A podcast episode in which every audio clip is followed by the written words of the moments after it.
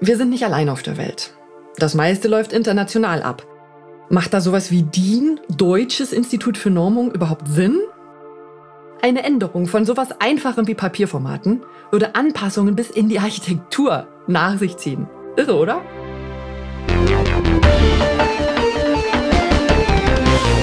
Menschen sind keine Ameisen. Anders als unsere kleinen Freunde wissen wir nicht von allein, wie man in großen Gruppen zusammenlebt. Wir brauchen dafür Regeln. Und neben der Politik gibt es da auch noch eine technische Regelsetzung, die Normung. Und es ist demokratisches Grundrecht, diese mitgestalten zu können. Was ihr daher unbedingt über Normung wissen solltet, erfahrt ihr in diesem Podcast nicht von mir, sondern von Amelie Landbrand. So, willkommen zurück zu unserer kleinen Reihe Menschen sind keine Ameisen. Was ihr noch nie über die Normung wissen wolltet, aber ganz unbedingt wissen solltet. Schön, dass ihr wieder dabei seid. So, ich hatte euch erzählt, was Normung ist, was eine Norm ist und wie, wann und wozu DIN entstanden ist. Die Hauptaufgabe von DIN ist, dafür zu sorgen, dass alles mit rechten Dingen zugeht. Unsere Prozesse, die Normen durchlaufen müssen, um Normen heißen zu dürfen, sind so gestrickt, dass die Dokumente am Schluss demokratisch legitimiert und kartellrechtlich unbedenklich sind. Dazu hatte ich euch die Hauptkriterien erzählt, mit denen wir das sicherstellen.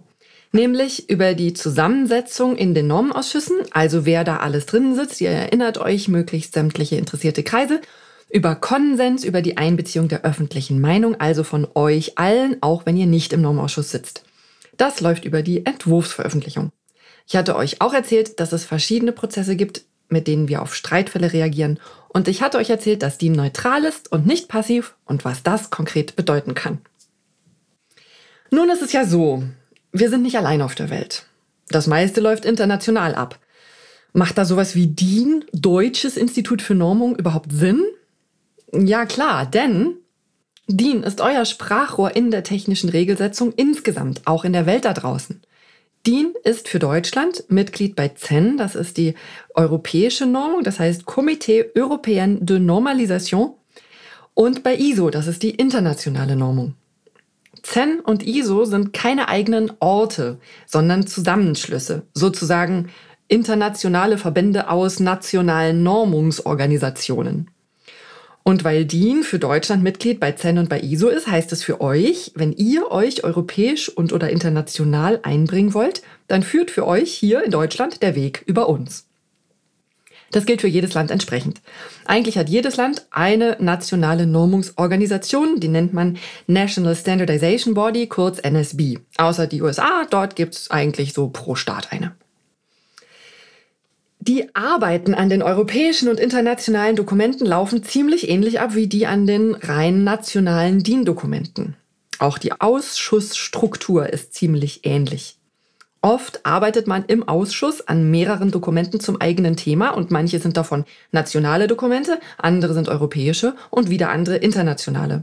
Man arbeitet dann nicht bei CEN oder ISO, sondern man arbeitet nach wie vor bei DIN auf CEN-Ebene oder auf ISO-Ebene. In der Arbeit selbst merkt man den Unterschied also kaum. Außer dass man vielleicht Textvorschläge aus Fernasien bekommt, statt von nebenan.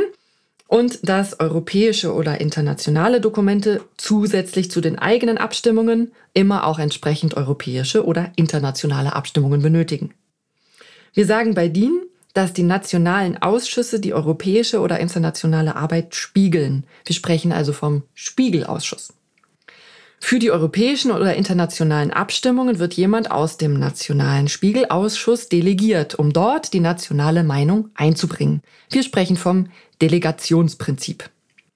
Und sicherlich könnt ihr euch schon denken, diese ganze Abstimmerei, das dauert.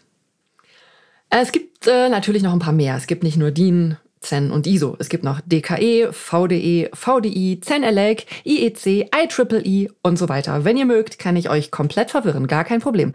Heute soll es jetzt das aber erstmal gewesen sein mit den Prozessdetails. Ich will ja jetzt hier kein Uniseminar ersetzen. Und das ist überhaupt nicht so öde, wie man jetzt vielleicht denkt. Es gibt sogar richtig gehende Normungskrimis. Einer meiner Favoriten ist der Krimi um die Papierformate. Ja, genau, das berühmte DIN A4. Der Krimi spielt in den 90ern und es ging darum, welches Papierformat international die große Rolle spielen soll. Also ein ISO-Dokument wird. Zur Auswahl stand unser DIN A-System und das amerikanische System. Kennt ihr vielleicht, das ist so ein bisschen quadratischer, hat so eine schmalere Linierung und hat diese drei Lochbohrungen hinten. Durchgesetzt hat sich schlussendlich unser DIN-A-System mit wenigen Stimmen mehr. Heißt also, das DIN-A-Papierformate-System ist inzwischen eine DIN-EN-ISO. Den Amerikanern ist das egal. Normen sind erstmal freiwillige Dokumente. Was das genau heißt, erzähle ich euch in einer anderen Folge. Die sind schön weiter bei ihren Formaten geblieben. Aber wir gründlichen Deutschen, also man weiß es nicht, aber ich könnte mir vorstellen, dass wir alles umgestellt hätten, wenn sich das andere Format durchgesetzt hätte. Okay, dann hätten wir halt jetzt andere Papierbögen, so what? Und andere Schulhefte meinetwegen. Und andere Briefumschläge, okay. Und ja, man müsste die Briefbögen anders falten, dass sie da reinpassen, auch okay. Und wir hätten andere Klarsichtfolien, damit dann dieses andere Format da reinpasst. Und andere Aktenordner, in die dann diese Klarsichtfolien passen, so ein bisschen tiefer und dafür halt weniger hoch. Und dann bräuchten wir andere Regale in den Büros, wo genau diese neuen Aktenordner reinpassen würden. Und die müssten dann halt auch ein bisschen tiefer sein. Und dann bräuchten wir breitere Büros. Denn es gibt auch andere Normen, Ergonomienormen, die sagen, wie viel Platz ich hinter mir am Schreibtisch brauche, um mich nicht eingesperrt zu fühlen. Denn wenn ich mich eingesperrt fühle, kann ich nicht mehr so gut arbeiten. Heißt also, eine Änderung von sowas Einfachem wie Papierformaten würde Anpassungen bis in die Architektur nach sich ziehen. Von den ganzen Druckern, Kopierern, Sortiermaschinen und so weiter mal ganz abgesehen. Irre, oder? Also ich fand das spannend. Ähm, zum Glück konnten wir unser Zeug behalten. Denn wenn ihr auf dem Dachboden bei eurer Oma eine alte Laminiermaschine findet, dann werdet ihr dafür alles bekommen, was ihr braucht. Papier, Laminierfolie, alles. Denn unsere DIN A-Papierformate gibt es schon seit 1922. Gegründet wurde die 1917, die Papierformate gibt es seit 22. Das war ganz vorne mit dabei. Übrigens, äh, nebenbei gesprochen, es gibt auch DIN B und DIN C Papierformate schon mal irgendwo entdeckt. Ich habe bislang immer diese Vierer gesehen, also DIN B4 und DIN C4 und zwar bei Versandtaschen.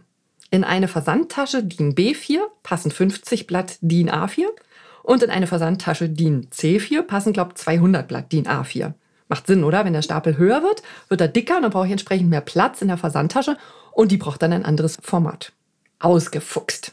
So, das war's für heute. Das war meine erste Staffel für euch von Menschen sind keine Ameisen, was ihr noch nie über die Normung wissen wolltet, aber ganz unbedingt wissen solltet.